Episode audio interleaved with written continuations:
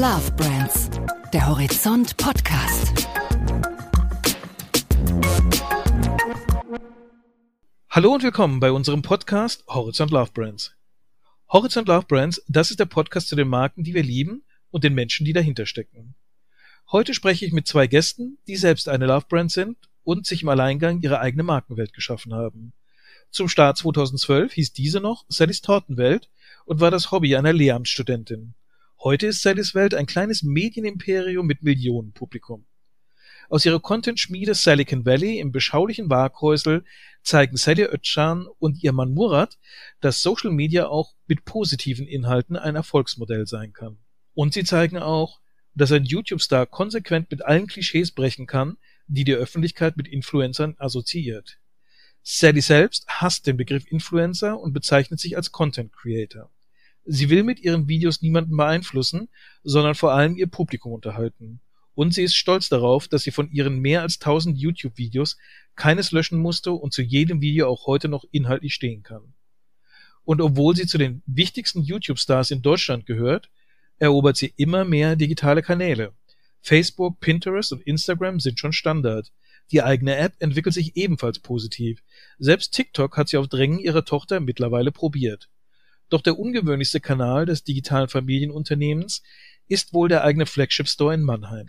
Dieses Projekt hätte seine große Premiere im April haben sollen, aber die Corona-Krise führte zu einer monatelangen Verspätung. Ich habe Sally und Murat noch vor der Krise in Silicon Valley besucht und wir haben über ihren kreativen Anspruch, neue Foodtrends, die Veränderungen in Social Media und ihre Ideen für den stationären Handel gesprochen. Bei diesem sehr unterhaltsamen Gespräch wurde nicht nur über die großen Ideen, sondern manchmal auch über die kleinen Leckereien auf dem Tisch gestritten. Viel Spaß jetzt beim Zuhören. Wir sind heute bei einem ganz besonderen Podcast, nicht nur, weil es in Silicon Valley in Waghäusel stattfindet, besonders deshalb auch, weil es mit einem kleinen Snack verbunden ist. Also liebe Hörer, wenn Sie ein wenig klappern oder ein wenig Trinkgeräusche hören, das ist kein Fehler in der Aufnahme, das gehört zum System und hat dazu beigetragen, dass wir hier mit guter Laune miteinander sprechen. Ja, unser Gast braucht eigentlich keine Vorstellung. Sally ist jedem bekannt, der auf YouTube schon mal irgendwie ein Backrezept nachgesehen hat oder sich einfach gut unterhalten lassen lassen wollte. Und äh, bei so einem Gast kann es eigentlich nur eine Frage geben. Sally, du machst seit vielen Jahren schon Backvideos, da entstehen leckere Süßigkeiten, trotzdem bist du bis heute gärtenschlank. äh, wer bei dir äh, hat die Rolle, dass er alle die Süßigkeiten danach essen muss und jetzt cool rund geworden ist? Äh, alle Blicke im Raum gehen gerade zu meinem Mann Murat, der vor elf Jahren, nee, vor zwölf Jahren haben wir uns kennengelernt, noch, ich glaube, schon über 30 Kilo weniger wog. Ja. Er sagt zwar, ich wäre schuld dran, aber ich glaube nicht, dass es mein Essen ist. Es ist eher so das Fastfood-Essen, was er vielleicht so nebenher isst, der Zucker im Tee.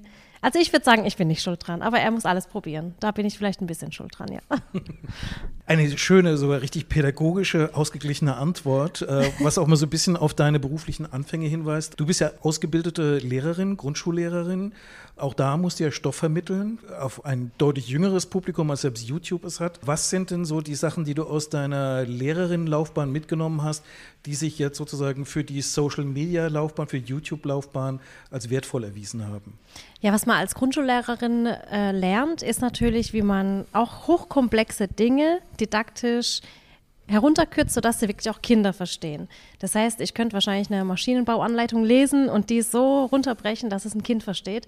Und ich sage immer, wenn es Kinder verstehen, verstehen es auch Männer und andere Erwachsene. Und von daher habe ich, glaube ich, die Gabe, Dinge einfach zu erklären und sie auch mit Leidenschaft zu erklären, sodass ich wirklich das, was ich gerade tue, so erklären kann, dass es einfach jedem wahrscheinlich auch Spaß macht und jeder nicht, das nachmachen möchte. War das nicht gerade irgendwie äh, sexistisches? Ich weiß es nicht. Nein. Ja. Nein. Es war nur. Vielleicht fühlt sich irgendein Mann jetzt nicht diskriminiert, der sich jetzt den Podcast anhört. Nee, ich glaube nicht. Ich glaube, das versteht man so ganz gut. Ich glaube, die meisten Männer würden zugestehen, dass sie vielleicht ein paar Lernschwierigkeiten haben, wenn es um Koch- und Backrezepte geht. Genau, und vielleicht fehlt ja auch so ein bisschen das Interesse. Und ich glaube, das Interesse kann ich ganz gut wecken und es so rüberbringen, dass jeder zumindest mal sagt, hey, das gucke ich mir jetzt an und vielleicht probiere ich es auch mal aus. Hm. Äh, du bist ja mit YouTube seit eigentlich deinen Anfängen verbunden und äh, nicht umsonst einer der prominentesten und äh, wichtigsten Partner für YouTube in Deutschland aus der Creator-Community. Äh, mhm. Der Blick von dir aus, wie hat sich denn YouTube seitdem verändert? Ist YouTube heute im Kern so, wie es damals war? YouTube ist ein bisschen anders geworden, etwas professioneller auch. Also die anfänglichen YouTube-Videos waren natürlich, zwar auch technisch verschuldet, ein bisschen einfacher und schlechter. Mittlerweile sind YouTuber, finde ich, auch Kameraspezialisten geworden. Sie schneiden ihre Videos, das hat man sich alles so ein bisschen selbst angeeignet. Klar gibt es bestimmt auch YouTuber, die das auch gelernt haben, die eine kameratechnische Ausbildung gemacht haben. Aber ich zumindest kann von mir sprechen, ich habe das nicht gelernt. Ich habe es mir selber durch YouTube dann beigebracht. Mittlerweile habe ich zwar auch ein eigenes Team, was eben für mich filmt und die Videos schneidet. Die können das auch besser als ich. Und ich habe jetzt auch mehr Zeit, noch mehr Dinge in der Küche zu machen. Aber YouTube an sich ist viel professioneller geworden mittlerweile. Und es macht dem typischen Fernsehen auch deutlich Konkurrenz, weil keiner eigentlich unter 30 heute noch Fernsehen schaut. Die schauen alle YouTube-Videos, YouTube Netflix, Amazon Prime und so weiter. Wenn man ein Problem, wenn man ein Problem hat heutzutage, ich meine, äh, wie lege ich einen Rollrasen? Also es geben die Leute sofort bei Google ein, landen dann auf YouTube oder wenn man ein Problem im Haushalt hat oder allgemein mal was wissen möchte, dann schauen eigentlich die Leute immer direkt bei YouTube. Also es ist eine Riesenmacht geworden, denke ich, was natürlich im Fernsehen viele, viele Anteile abgerungen hat. Und vor allem gibt es zu jedem Thema ein Video. Egal, wofür ich mich interessiere. Es gibt zu allem eine Anleitung. Ich muss nichts mehr lesen, keine Gebrauchsanweisung mehr. Ich schaue einfach bei YouTube vorbei, gebe ein Stichwort ein und dazu gibt es dann Millionen von Videos. Du hast ja bekanntermaßen angefangen, selbst Videos zu machen, als du auf YouTube nach einem Video gesucht hast, um wie man einen Nusszopf macht. Und du hast gesucht, was da war, warst nicht zufrieden damit und hast selber dann angefangen, Videos zu drehen.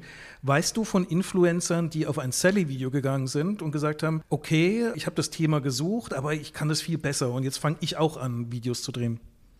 Weißt du von jemandem? Also ich weiß, dass es YouTuber gibt, die durch uns inspiriert angefangen haben. Da haben wir eine Freundin mittlerweile, die Peachy. Mhm. Die macht eigentlich was ganz anderes. Sie singt nämlich und sie hat in ihrem Video erzählt damals, dass sie durch uns inspiriert auch mit YouTube angefangen hat. Und das fand ich da, also ich kannte sie damals noch nicht. Das war halt eine Zuschauerin, die wir nicht kannten. Und letztes Jahr haben wir uns kennengelernt bei einem Konzert. Äh, sie singt mittlerweile auf großen Bühnen und das fand ich dann schon faszinierend, ja. Äh, jenseits von YouTube, äh, was für Plattformen sind denn für dich spannend? Sehen wir irgendwann mal demnächst das erste Sally TikTok äh, Tanz- und Backvideo?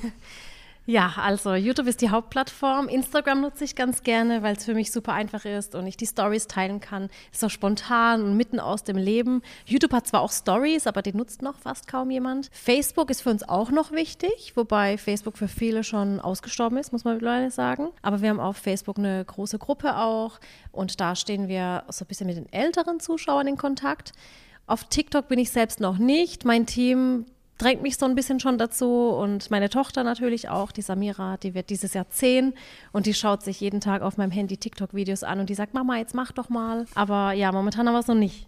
Ja, aber die meisten unserer User sind ja 80 Prozent weiblich und 80 Prozent zwischen 18 und 54. Und man muss immer verstehen, dass jede Plattform seinen eigenen User hat. Also ich würde jetzt mal ganz ehrlich, wenn ich das sagen darf, der intelligenteste User würde ich jetzt auf der, auf der Plattform Pinterest vermuten. Ist wirklich so, weil Pinterest ein bisschen schwer zu verstehen ist, aber eine tolle Plattform ist. Der kritischste Zuschauer ist auf Facebook. Ich muss ganz, ganz klar, das sind immer die kritischen Leute, die sind auf Facebook, wo richtig mal äh, Dampf von Wut ablassen möchten. Bei uns ist zwar nicht so, aber das weiß ich. Der Instagram-User ist mehr der User, der wenig hinterfragt und einfach nur schnell tolle Bilder haben möchte. Und äh, ich sage immer, da lachen sie mal alle, gell? Der dümmste, der, der, der dümmste User ist eigentlich auf Snapchat. Snapchat ist ja auch jetzt nicht mehr so groß, finde ich, ja, so ja, das Thema. Auch richtig. Aber äh, Plattformen verändern sich und man muss nur wissen, wo, wo sind meine Zuschauer. Und ich denke nicht, dass unsere Zuschauer auf TikTok sind, muss ich ganz, ganz ehrlich sagen. Aber man darf etwas niemals von vornherein ab, äh, äh, abwerten und sagen, das ist nichts für mich. Ich meine, am Anfang war ja auch so, Instagram war zuerst so eine Fotoplattform, dann kamen noch die Videos dazu und am Anfang war Instagram auch nicht unsere Plattform. Und dann hat sich das entwickelt und kann ja sein, dass TikTok sich auch entwickelt und dann in eine andere Richtung geht und dann wächst man da vielleicht auch rein. Und YouTube ist halt so eine Plattform, wo du sagst, das ist immer safe, das, die entwickelt sich stetig weiter. Also YouTube ist so für mich so sowas wie die öffentlich-rechtlichen, ja? also muss ich ehrlich sagen, wo du weißt, genau, das ist linear, das passt. Instagram hat sich ganz, ganz toll entwickelt, ähm, äh, Riesenaugenmerk sehe ich aber jetzt bei Pinterest, muss ich ganz ehrlich sagen, wird immer stärker diese Plattform. Da sind die Kreativen unterwegs. Es ist aber eigentlich keine soziale Plattform, wenn man nicht in Austausch ist, muss man auch so sagen. Pinterest ist eine Plattform, aber keine soziale Plattform. Das ist mehr so ein Katalog voller Ideen. Genau. Ja. Stichwort Katalog. Ihr habt ja jetzt auch eine weitere Plattform, die Sadie App. Apps waren ja mal so eine Geschichte, wo man gesagt hat, da findet Transaktion, da findet vielleicht Messaging statt, ja. aber nicht unbedingt eine Bühne, wo ich wirklich jetzt irgendwie was emotional erzählen kann. Hat für dich die App eine Funktion, wo du sagst, und hier kann ich auch Geschichten erzählen? Oder ist es sozusagen das Callcenter, wo du mit deinen Fans einfach so rein funktional mal in Kontakt treten kannst? Die App, das war eher auch der Wunsch der Zuschauer. Wir sagen übrigens auch immer Zuschauer, weil Fans, es klingt so, als wäre ich irgendwie so ein Hollywood-Star und die Fans sind so, oder der Hollywood-Star ist unerreichbar. Wir sind ja immer im Austausch mit den Zuschauern, egal auf welcher Plattform. Und die App war wirklich von denen gewünscht. Und die letzten fünf Jahre fast schon, muss man sagen, haben wir uns überlegt, wie machen wir die App, wie programmieren wir sie, wie machen wir es, dass wir auch da im Austausch mit den Zuschauern sind. Und ich glaube, jetzt haben wir mal den ersten Schritt getan und die App erstellt. Und äh, es kommen noch viele Funktionen mit rein, die sich auch Zuschauer gewünscht haben. Und für uns ist schon so, als wir wollen da wie so eine Art Community auch aufbauen, wo auch Zuschauer selber ihre Rezepte hochladen können. Ich suche mir dann Rezepte aus und mache Zuschauerrezept des Monats oder Zuschauerrezept der Woche. Und da finde ich schon, also wir haben auch einen Newsletter, den viele, finde ich auch mittlerweile vernachlässigen. Für uns ist der auch ganz wichtig, weil wir dann einfach erzählen können, was steht gerade bei uns an. Es geht nichts unter, weil viele sind ja auch nicht auf allen, äh, auf allen sozialen Plattformen. Und daher ist die App auch schon richtig wichtig für uns. Das Krasse ist auch, dass die App kostenfrei ist, also ist kostenlos, also äh, umsonst auf Schwabe würde ich sagen. Und, ähm, und die ist ohne Werbung. Also auch eine ganz krasse Geschichte. Keine Werbung, kein Ding. Das sind unsere Geschichten drin und du kannst mit der App den Backofen steuern. Das heißt, du kannst verschiedene Geräte, das ist eine Bosch-App, die ist integriert an Home Connect, also an Home Connect-fähige Geräte und du kannst den, wirklich den absoluten Backofen damit steuern. Und der Erfolg nach drei Stunden waren wir auf Platz 1, haben McDonalds weggehauen, Burger King weggehauen. Und am nächsten Tag waren wir sogar vor WhatsApp, wir waren vor YouTube, wir waren vor Facebook, wir waren vor Google Maps. Und das habe ich dann wirklich mit Robert Kinsel äh, geschickt, das ist der CBO von YouTube. Und der hat mir zurückgeschrieben, ich bin im November bei euch. Krass, was ihr gemacht habt. Also das war ein richtiges Kompliment. Und dann war er auch da im November. Die wahre Kunst bei der App, und da denken jetzt, glaube ich, eine ganze Menge Online-Marketing-Manager drüber nach, ist nicht nur, wie kriege ich den Download, das ist ja schon schwierig genug, aber wie kriege ich dann die regelmäßige Nutzung? Also, dass die Leute, die auf meiner App sind, auch tatsächlich immer wieder zurückkommen, immer wieder was Sinnvolles drauf finden. Jetzt in der Zeit, die ihr die App schon am Start habt, habt ihr da schon so, so erste Eindrücke, erste Learnings draus gezogen, was geht und was vielleicht nicht so gut funktioniert? Ist nicht eine Karotte nach der anderen. Ich, ich hau ja die ganze Zeit rein. Also die Learnings ist ganz klar. Also Content ist für uns ja kein Problem. Wir laden ja drei bis vier Videos die Woche hoch. Das heißt, immer das Ding äh, mit neuen Zuschauern zu füllen. Klar, die Leute kommen über die Rezepte auf die App. Und für uns war einfach das Wichtige ist, wenn man heutzutage in, in Kommunikation mit dem Zuschauer trifft, dann funktioniert es nur, wenn man ständig auf dem Handy ist. Also das heißt, du musst wirklich auf dem Display vom Handy drauf sein. Sind wir momentan auf bald über eine halbe Million Zuschauer. Uns gelingt es als Unternehmen ist es sehr, sehr schwer. Also du musst da wirklich viele Mehrwerte schaffen. Aber wir sagen einfach, unsere App ist kostenlos, ohne Werbeunterbrechung, ohne Push-Up-Funktion und die Leute äh, haben Rezeptumrechnungstabellen und es ist einfach ein Mehrwert. Man muss eine App Mehrwert haben und nicht zugeballert sein mit Werbung. Genau, und wir haben zum Beispiel auch Alltagsfunktionen mit dabei, die man eben auch außerhalb der Rezepte nutzen kann, wie zum Beispiel eine Einkaufsliste. Das heißt, eine Einkaufsliste braucht ja auch jeder, der einkaufen geht, außer man geht planlos einkaufen, was ich nicht so ganz als gut erachte. Da kauft man nämlich immer zu viel und immer das, was man nicht braucht. Das heißt, wir haben auch Funktionen drin, die jemand nutzen kann, der jetzt nicht unbedingt vielleicht sich fürs Backen und Kochen interessiert. Und Spiele wollen wir noch haben. Genau. genau, pädagogisch wertvolle Spiele. Denn es ist ja auch mittlerweile so, wir haben beide zwei Kinder. Die eine äh, ist vier, die andere ist neun. Und ganz weghalten von den Medien können wir sie nicht. Das heißt, wenn wir sie ans, an die Medien ranlassen, egal ob Fernseher, ob iPad oder Handy, dann schon gezielt und überwacht. Und da haben wir uns gedacht, machen wir doch einfach coole Lernspiele für Kinder, die dann sagen können, Mensch, wenn ich da bei der Sally auf der App bin, dann muss ich da keine Angst haben, dass mein Kind irgendwie was sieht, was es vielleicht nicht sehen sollte. Spätestens bei der Erklärung hat man ja gehört, Sally ist kein Solo-Projekt, also nicht der einsame Superstar und da gibt es sonst nichts, sondern Sally ist Teamsport. Mhm. Und jetzt speziell Murat, Sally, ihr macht ja sehr viel zusammen. Wie ist denn die Rollenverteilung in dem Team? Wer ist sozusagen das Zugpferd für welche Bereiche? ist eigentlich ganz unterschiedlich. Am Anfang habe ich alles alleine gemacht, so die ersten, das erste Jahr. Und dann hat er schon angefangen, mich zu unterstützen. Anfangs hat er gesagt, ich soll keine Torten und Kuchen backen, es wäre zu teuer. Als Schwabe. Ja, das war wirklich so. Ja, Weil es gibt, pass auf, es gibt einen ganz krassen Unterschied zwischen Kochen und Backen. Und den, den haben die Leute nicht auf dem Schirm. Folgendes: Kochen tust du für dich selber und backen immer nur für andere. Also keiner hockt sich hin und sagt, ich backe mir heute eine eigene Schwarzwälder Kirschtorte. Das machst du wirklich nur für andere. Das ist der, der einzige und der große Unterschied zwischen Kochen und Backen. Und ähm, damals, als ich bin Schwabe, äh, ich wollte auch noch mal sagen, wenn mich jetzt jemand hört, wir Schwaben sind nicht geizig, wir sind sparsam. Äh, ist ein Unterschied. Und ich habe gesagt, Schatz, bitte hör auf, so zu backen. Wir haben das Geld nicht dazu. Wir haben beide studiert, wir haben die Kohle nicht gehabt. Und sie hat, dann- ich habe gesagt, bitte hör auf damit. Und sie hat es einfach heimlich weitergemacht. Bis ich irgendwann gemerkt habe, okay, es bringt nichts mehr. Oh, Und habe ich einfach weggeschaut. Ja. Ja, aber gegessen hast du. Ja, ich, ich sage ja, das sind die 30 Kilo, die ich zugenommen habe. Langsam glaube ich, äh, gibt es da nicht irgendwas, sowas, ähm, da gibt es so einen Fetisch. Kennst du das Fieder? Nein, ich bin kein, ich bin kein Fieder. Ja, doch, ich glaube, du Nein, bist ein Fieder. du sollst zum Sport gehen. Aber ja, irgendwann, nein, will ich nicht. Ich habe das gestern bei Google gelesen. Das ist ein Fetisch. Fieder sind dann Menschen, die das einfach erotisch finden, wenn sie ihren Partner äh, beim Essen zuschauen. Kann es sein, dass du sowas hast, solche Anlagen? Nein, nein, er schmatzt nämlich. Ähm, nee, also er hat mittlerweile die Rolle, dass er sich zum einen um die Kinder immer kümmert. Das heißt, er hält mir den Rücken frei. Wenn ich mir nämlich keine Sorgen um die Kinder machen muss, wie sie zur Schule und wieder zurückkommen, dann kann ich mich auch auf die Arbeit konzentrieren. Ich habe so die kreativen Ideen in der Küche. Ich weiß, was die Zuschauer daheim bewegt. Also wo sind die Probleme, wo gibt's Fragen im Alltag und da versuche ich dann immer eine Lösung zu finden. Und der Murat, der macht so alles drumherum, was ich nicht machen möchte. Aber jetzt mal ohne Spaß. Ich finde es so krass, wenn man Kinder hat. Die muss man ja dann zum Ballett bringen. Und um Sporten abholen muss man sie auch wieder. Die kommen ja nicht von alleine. Und dann bist du halt, wenn du mal überlegst, äh, Müll rausbringen, Kinder wegbringen, wieder abholen, dann sich mit den Kindern beschäftigen. Das ist ein Fulltime-Job. Und für mich ist einfach, der Job ist für mich einfach, ihr den Rücken überall nur frei zu halten. Aber jetzt haben wir ja inzwischen den Dennis bei uns. Der Dennis ist ja vom Lidl gekommen. Äh, den haben wir vom Lidl gemobst, sozusagen. Das war der Digital Marketingleiter. Das, kann man, das kann man schon als Ladendiebstahl. Ja, das stimmt. Hausverbot, alle Lidl-Filialen. Sally, genau. Und das war eine krasse Geschichte. Ansonsten haben wir natürlich einen Freund, der das Design mit der Sally zusammen macht. Also wir haben wirklich Freunde um uns aus dem Freundeskreis. Die haben wir nicht irgendwo gefunden. Den Dennis kannten wir auch schon vier Jahre vorher. Es ist sehr, sehr familiär. Jeder sagt, es gibt seinen Senf dazu. Und äh, es ist immer ein tolles Team inzwischen. Wie funktioniert denn in der Arbeitteilung der Kulturkonflikt zwischen Bad Badener und Schwaben? Ja, die Schwaben haben hier auf dem Badener Land nichts zu melden. Ja, ähm, ich versuche schon seit Jahren äh, dieses Volk zu kultivieren hier drin. Äh, Es bringt nichts. Die können auch nicht lesen, die verstehen auch nichts. Es ist ein Riesenproblem.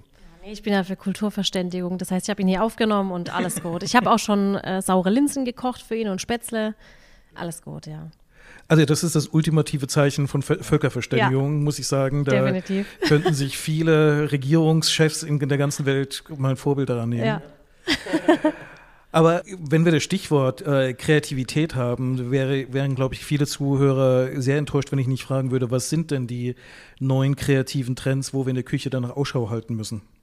Eieiei. Ähm, Rezeptetechnisch oder Küchenmöbeltechnisch? Mehr mehr Rezepte technisch. Rezeptetechnisch. Ähm, genau, also vegan ist ganz klar im Trend. Wobei ich finde, vegan ist nicht mehr ein Trend. Vegan ist einfach ein Lebensstil. Ein Trend ist für mich immer was, was vielleicht ein Jahr anhält und dann ist es weg. Aber vegan ist ja wirklich schon lange ein Thema und da muss man sich auch Gedanken drüber machen. Ich meine, ich bin jetzt nicht vegan, ich ernähre mich nicht vegan, aber ich ernähre mich bewusst. Ich gucke dann schon, ich meine, wir haben auch einen eigenen großen Garten. Ich gucke schon, dass ich regional und saisonal alles anbaue und ernte. Es geht wirklich mehr ins bewusste Leben. Viel Zuckerreduktion auch.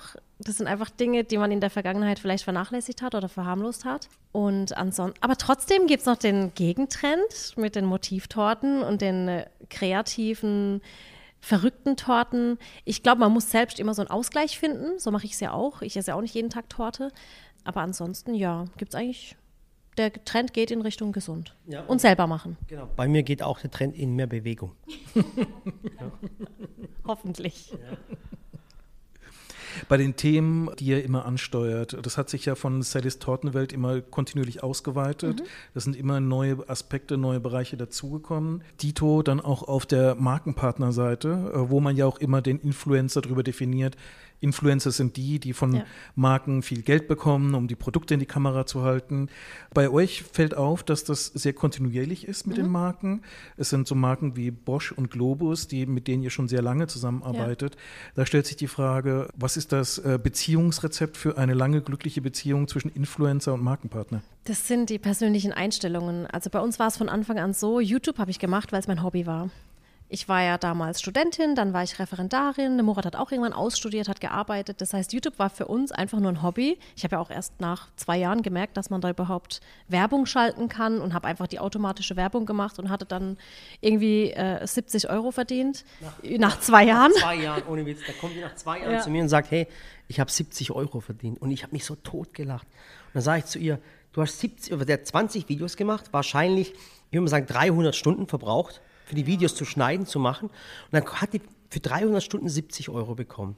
Dann habe ich zu ihr gesagt, warum machst du das? Weil äh, dann tu doch lieber Dosenravioli und Stauchtomaten im Globus in die Regale räumen. Das wäre wär, wär sinnvoller. Ja, aber dafür, dass ich das halt äh, aus Versehen gefunden habe und ich mir so dachte, okay, wir haben ja beide dann unsere Jobs und ähm, ich meine, das war ja nie ein Augenmerk, das mal als Beruf zu machen, war es ja echt ganz cool.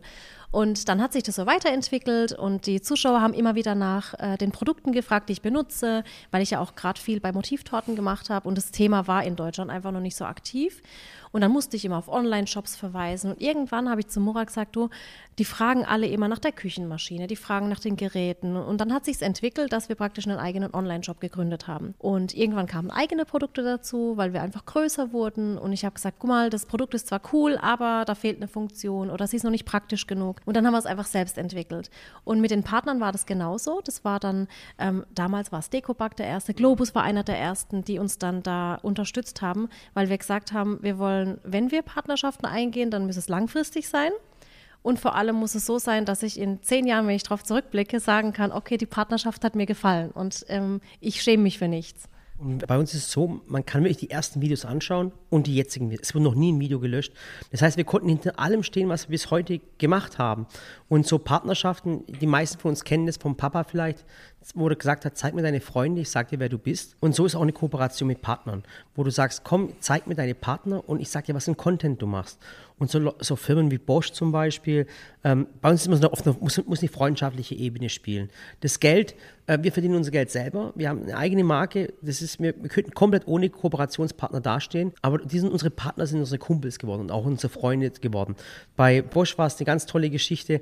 Wir hätten bei, mit allen Marken arbeiten können, im, im, äh, im Küchengroßbereich, mit Kühlschränken und mit allen Marken. Aber nur bei Bosch war es halt so, da gab es eine tolle Situation. Die wollten, also alle Marken haben Interesse gehabt und Bosch kam dann irgendwann mal und ich habe zu denen gesagt, ihr müsst mal am Samstag kommen und zeigen, wie das funktioniert. Und dann hat damals der Vertriebsleiter gesagt, Murat, gar kein Problem, wir, wir zeigen euch das an einem Samstag. Da kam eine halbe Stunde später ein Rückruf zurück. Wir wollten gerade einen Termin ausmachen. Und dann sagte Murat, es geht nicht Samstag. Dann sage ich, warum nicht? Dann sagte er, ja, weil die Gewerkschaft hat gesagt, äh, ein Bosch-Mitarbeiter darf samstags nicht arbeiten. Und ich fand es aber so toll, weil das zeigt eine Wertschätzung gegenüber den Mitarbeitern. Das ist, damit wusste ich, das ist der richtige Partner. Und das sind so kleine Soft Skills, so, so, so Stellschrauben, wo ich sage, das ist ein richtiger Partner. Und jetzt sind wir schon bald äh, vier Jahre mit Bosch zusammen. KitchenAid sind wir fünf oder sechs Jahre und bei Chemwood auch fünf oder sechs Jahre. Und es ist wirklich Freundschaften daraus geworden.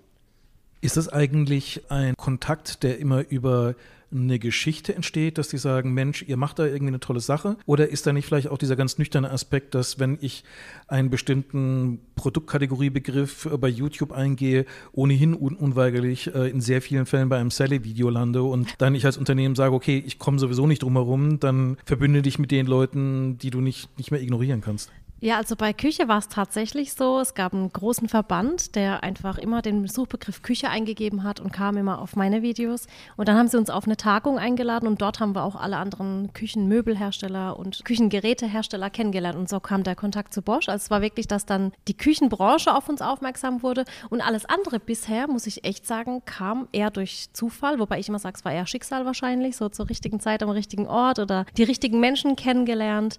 Murat war zum Beispiel mal auf einem Konzert in der SAP Arena mit Freunden und ich wollte da nicht hin, weil, was war das, ähm, dieses Orchester da? Ähm, äh, ähm, Zimmermann, Hans Zimmermann. Hans Zimmermann. Hans Zimmermann. Und ich konnte mir halt, Hans, Hans. Hans, ja, Hans Zimmermann. Und ich konnte mir darunter nichts vorstellen. Ich meine, am Ende war ich dann doch ein bisschen traurig, dass ich nicht da war. Und dort saß er dann zufällig neben einem, der dann erzählt hat, er hat ein Gartengeschäft und eine Baumschule. Und daraus ist dann eben auch eine Freundschaft entstanden. Er hat jetzt unseren Garten hier gemacht und, und der Christian haben wir die Baumschule besucht, ein Gartenfest organisiert. Das war dann Zufall oder Schicksal, ich weiß nicht, wie man es nennen will. Und so war das eigentlich bisher immer bei uns im Leben. Und zwar immer eine Bauchentscheidung, immer ein Bauchgefühl. Und ich muss sagen, bisher lagen wir eigentlich toi, toi, toi immer richtig. Ja. Wie groß ist denn mittlerweile so der Aspekt bei solchen Kontakten, dass ihr ja auch eine Produktkompetenz habt? Also es ist ja nicht mehr nur, ihr seid die äh, total effektiven Geschichtenerzähler in YouTube, sondern ihr habt ja mittlerweile einen Online-Shop mit selbst äh, entwickelten Artikeln, mit exklusiven Artikeln. Das ist ja ein weiterer Aspekt von der Marke, der in solchen Gesprächen vermutlich mal eine Rolle spielt. Ja, schon, aber in meinen Rezeptvideos ist halt immer so, der Fokus liegt auf dem Rezept. Das war schon immer so, das ist auch heute noch so. Ich habe in keinem meiner bisher 1200 Videos gesagt, kauf dies oder dieses Produkt. Ich sage sogar eher im Gegenteil, ich zeige immer eine Alternative und ich sage, hey, ich benutze jetzt hier eine Küchenmaschine, damit ich die Hände frei habe, aber ich drehe halt auch zwei bis drei Videos am Tag. Wenn ich das jetzt nicht machen würde, könnte ich nur ein Video drehen. Also ich brauche so ein bisschen schon diese technische Unterstützung bei mir in der Küche, weil es mir den Alltag erleichtert. Aber ich sage immer dazu, was man als Alternative nehmen kann. Stellt euch eine Schüssel mit Wasser in den Backofen, wenn ihr keinen Dampfgarer habt und so weiter. Also die Produkte stehen nie im Vordergrund. Ja, und ähm, aber bei der Produktkompetenz ist wirklich schon so, ich glaube jetzt, ich sage jetzt keine Namen, aber es gibt wirklich ganz große Hersteller, mit denen wir zusammenarbeiten, die uns dann auch fragen, wie würdet ihr das machen? Da gab es einen ganz großen Küchenmaschinenhersteller, der hat uns einen Prototyp mit Programmen geschickt und dass die Sally soll dann über die Programme schauen, ob die Programme auch so in Ordnung wären. Und das ist natürlich ein, ein cooles Statement. Oder, oder die Sally sagt einmal zum Hersteller, hey, das war keine intelligente Lösung, das muss man so und so machen. Und dann sind die aber so cool inzwischen, dass sie sagen, oh stimmt, haben sie recht.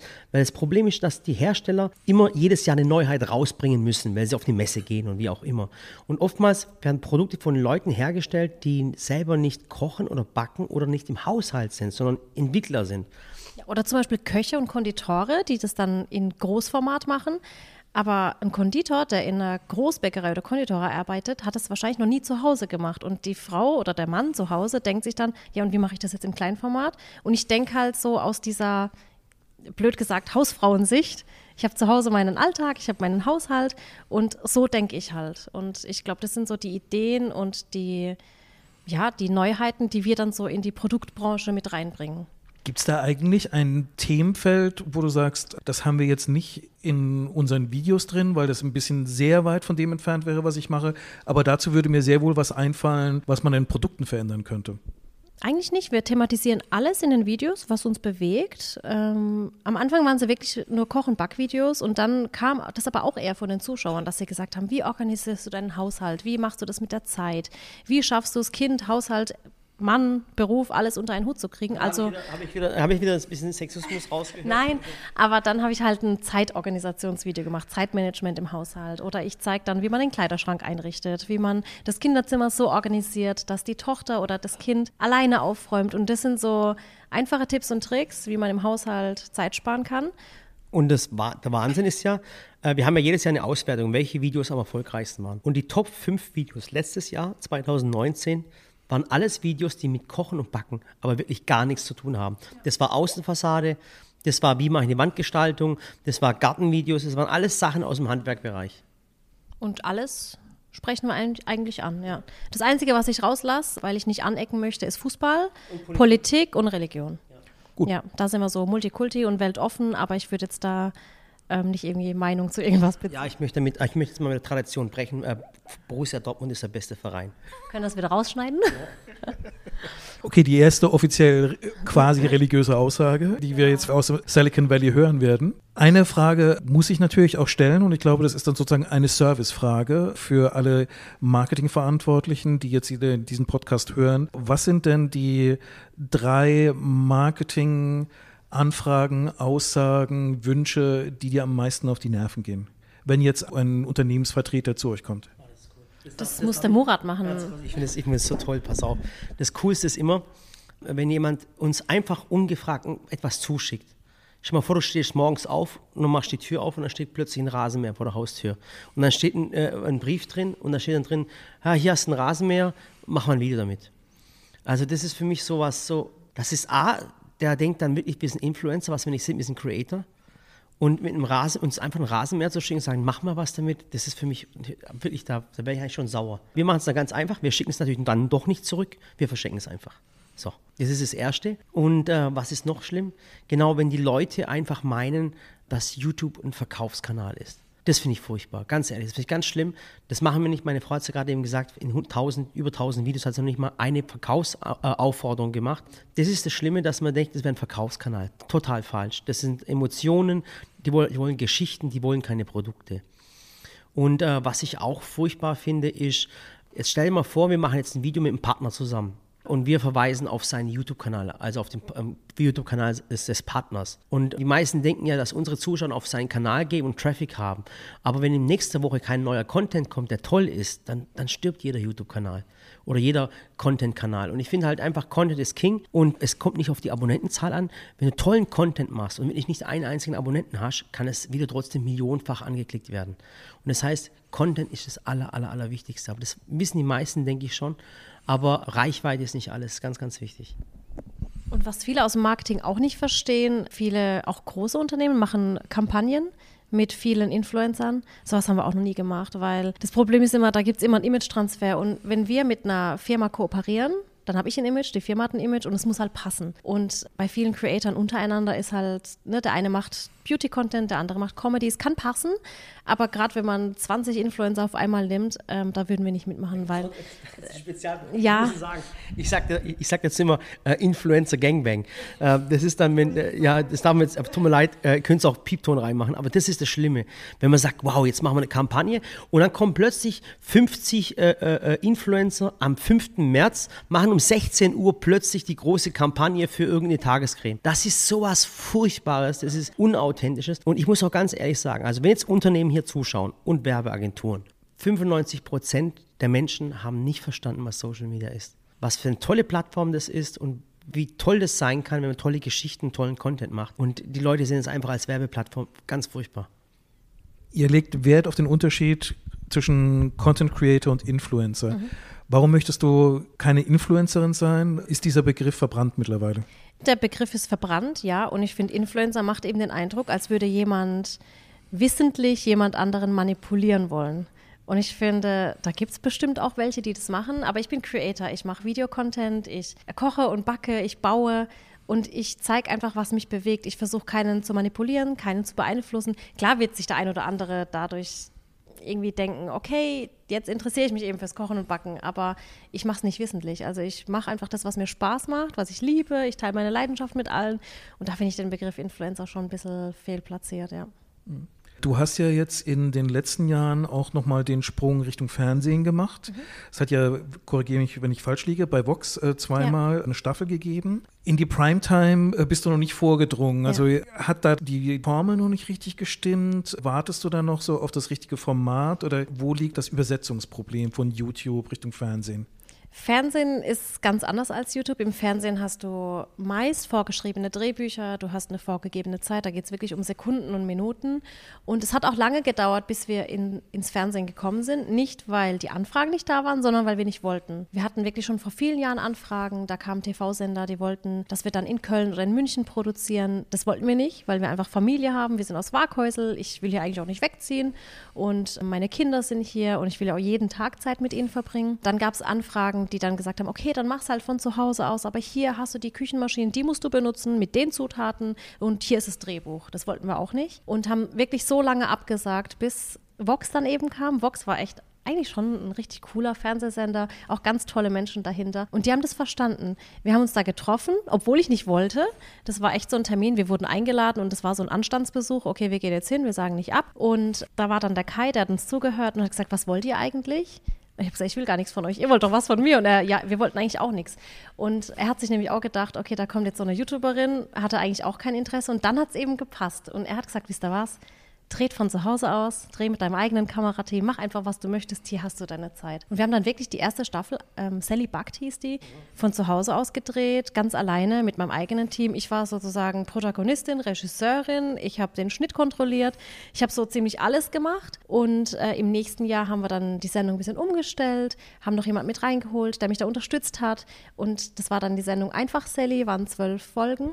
Es war auch eine richtig schöne Sendung, aber im Endeffekt wollte ich nicht weitermachen, weil ich nach jeder Sendung, das ist, glaube ich, typisch Fernsehen, Montagmorgens dann den Anruf bekam und dann äh, hieß es, hier ist die Quote und das war das äh, Gegenprogramm und auf Sat 1 lief, da, lief das und auf RTL das und so viele haben zugeschaut und ich habe zu Murat irgendwann gesagt, Murat, ganz ehrlich, aber ich will mich nicht durch Zuschauerquoten messen. Und es hat mich auch echt fertig gemacht, wenn dann Harry Potter lief und irgendwie mehr Zuschauer Harry Potter geschaut haben, wobei der Sender echt zufrieden war, also die wollten auch weitermachen, aber ich habe gesagt, das ist einfach nicht unsere Plattform. Wir haben dann eine coole Geschichte auf dem Apfelfeld gemacht und dann passiert spontan was Tolles. Und dann muss es rausgeschnitten werden, weil die Sendezeit zu kurz ist. Und das fand ich so schade. Wir haben so viel Filmmaterial und auf YouTube kann ich einfach alles ausstrahlen, was ich möchte.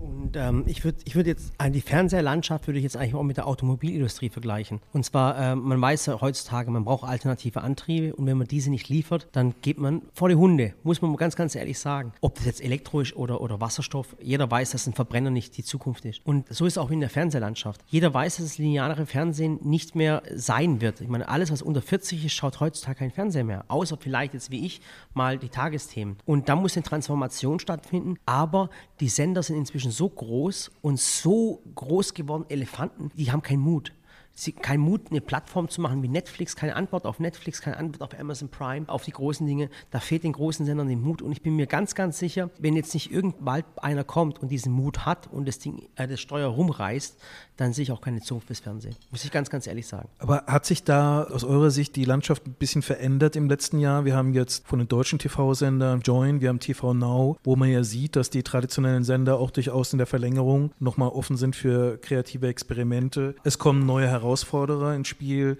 Amazon Prime, Netflix kennen wir, Disney kommt noch und bestimmt kommen da noch mehr. Ist das so eine Szenerie, wo man dann sagt, okay, auf YouTube haben wir unser Handwerk gelernt, da kommt eine völlig neue Spielwiese, auf die wir neugierig sind? Nee, also ich muss ganz ehrlich sagen, solange äh, Sender Formate als Zweitcontent platzieren, das heißt, sie machen den Content auf ihrem Fernsehsender und dann nehmen sie einfach diese Programme oder diese Sendung und schmeißen sie einfach auf ihre Plattform.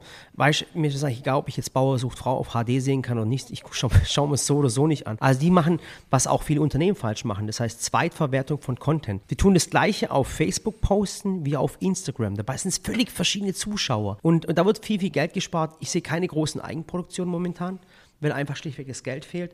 Aber wenn jetzt wirklich nicht bald jemand kommt und richtig Mut hat, etwas richtig Geniales zu machen, also ich sehe nicht die Zukunft in den Sendern wie Joy oder, oder Ding oder sowas oder was es alles gibt. Außer sie ändern sich und haben, werden richtig mutig. Das ist das Wichtige. Kommen wir zu einer anderen Traditionsbranche, die vielleicht richtig mutig werden muss und die vielleicht auch ein bisschen zu spät damit anfängt, mutig zu werden, der traditionelle Handel. Ihr habt ja jetzt tatsächlich euren eigenen Laden in Mannheim. Mhm. So noch nicht, noch nicht, wir sind dabei. Wir gehen mal davon aus, dass zum Zeitpunkt der Ausstrahlung äh, dieses Podcast äh, okay. der Laden offen ist und okay. brummt und cool. da total viele Leute unterwegs sind. Warum der Schritt? habe ich gerade eine Paprika gegessen. Tut mir leid, ich habe gerade die Paprika hat mich angelacht. Eine sehr gesunde Paprika, muss man dazu sagen. Warum der Schritt in etwas, wo man sagt, eine Marke, die aus dem Digitalen geboren ist, warum macht es sich überhaupt die Mühe, in sowas altmodisches, analoges reinzugehen, wie ein Laden? Ist das, ist das nicht für euch ein Rückschritt?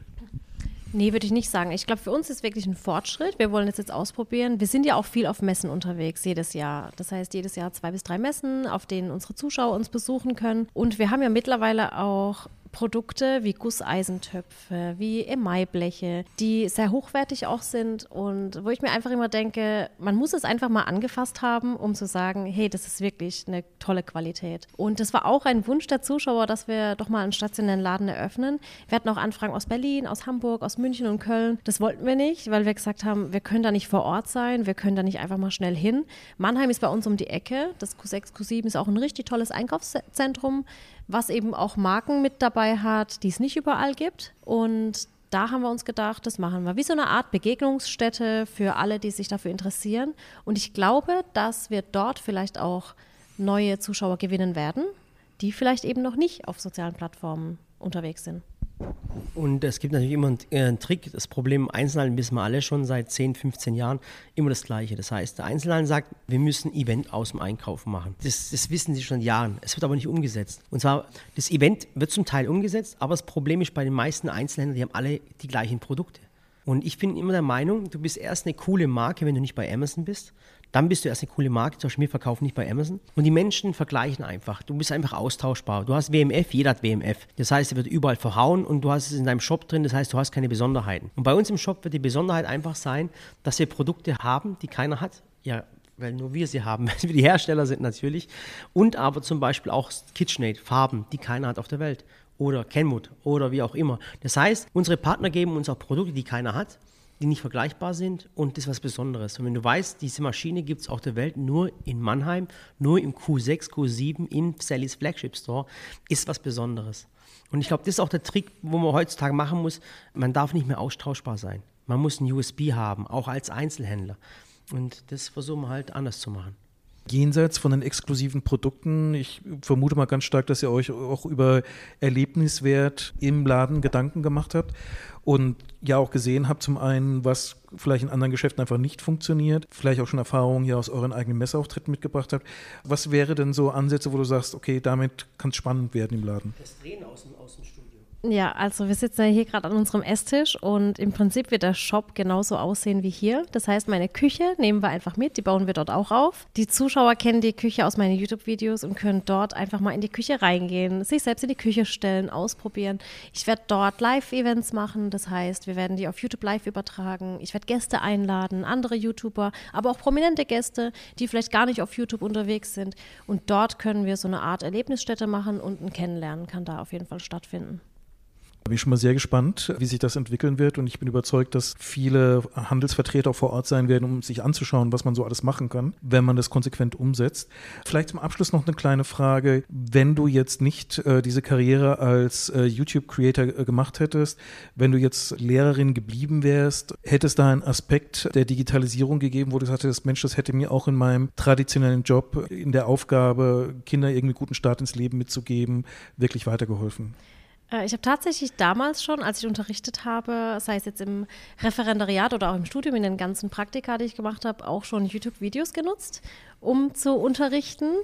Viele eigene Videos dann eben auch gedreht, wie man Schokolade selbst herstellt oder wie man versteckten Zucker in Lebensmitteln aufdeckt und wie man das findet. Und ich denke, ich wäre auch so ein ganz glücklicher Mensch geworden. Ich habe im Prinzip auch die Ziele mir schon vorher gesetzt, als ich 19, 20 war. Ich habe Murat geheiratet, da war ich 19, wirklich relativ früh. Ähm, da wollte ich gerade, soll ich sagen? Nein, das sagst du jetzt nicht. Er sagt immer, heiratet die Frauen, solange sie jung und naiv sind. Ja. ja. Später habt ihr vielleicht keine Chance mehr. War das wieder Sexismus? Ich weiß nicht. Du wolltest sagen, ich habe es dir vorweggenommen. schön durchgezogen mit Sexismus. Es, ähm, es, es, ist zumindest ein Beweis für äh, Erinnerung an Werbebotschaften, genau. dass viele Wiederholungen die Werbebotschaften verankern. Ja, und ich habe damals schon immer gesagt, bis ich 30 bin, hätte ich gerne zwei bis drei Kinder. Ich würde gerne ein Haus bauen, in dem ich zusammen mit meinen Eltern wohne. Und das alles haben wir jetzt auch umgesetzt. Das hätte ich auch um, wahrscheinlich auch umgesetzt, wenn ich den Lehrerberuf gehabt hätte. Ich glaube, man muss einfach mit dem, was man macht, glücklich sein, darf sich aber auch nicht verschließen. Als ich damals zu meinem Papa gesagt habe, Papa, ich mache jetzt erstmal mit dem YouTube-Kanal weiter, und gehe jetzt erstmal nicht mehr an die Schule unterrichten, musste mein Papa weinen, weil für meinen Papa war der Lehrerberuf einfach, der hat gesagt, Mensch, meine Tochter hat jetzt geschafft, die ist Lehrerin, das war für ihn so ein Beruf, wo er gesagt hat, Mensch, da bin ich echt stolz drauf. Jetzt ist er aber auch stolz. Also jetzt hat er auch verstanden, was wir machen und was wir hier geschafft haben, wie viele Arbeitsplätze wir hier erschaffen haben, die Stiftung, die ich gegründet habe. Also ich glaube, da kann er nicht sagen, er wäre nicht stolz, ja. Wenn, ich glaube, ich hätte einen Dönerladen. Aber nicht mit mir. Ja. Murat Sally, danke für das Gespräch. Danke auch. Vielen Dank.